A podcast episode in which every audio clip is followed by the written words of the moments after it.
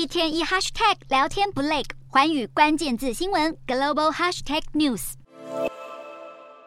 如果你不干，你就落伍。极具科技感的外形，流线型的车身，车头发出外太空飞行器般的灯光。小米公司开发的电动汽车吸引许多车迷关注。小米执行长雷军最近终于透露，二零二四年就会正式投入生产电动车。其实小米在二零二二年就已经投资了三十亿人民币，相当于一百三十五亿台币，并且组了超过两千三百人的团队投入研发设计。生产线年产量目标是三十万台，车价大约会在二十六到三十万人民币之间，约合台币一百一十七万到一百三十五万。从开发手机到研发各种智慧型产品，生活中处处可见小米。雷军在二零一零年创立小米，投入手机开发，带领小米成为世界五百强企业。小米更是全球第三大智慧型手机供应商。雷军本人也在二零一九年进入富比士全球亿万富豪榜，排名第一百四十三名，财富达九十六亿美元。只是人生并非一帆风顺。小米这几年努力熬过被美国的制裁，而且还赶上电动车趋势，未来发展令市场相当关注。网络上也有部分人士不看好雷军打造电动车事业，但是即使有各种声音，各界还是非常瞩目小米接下来的一举一动。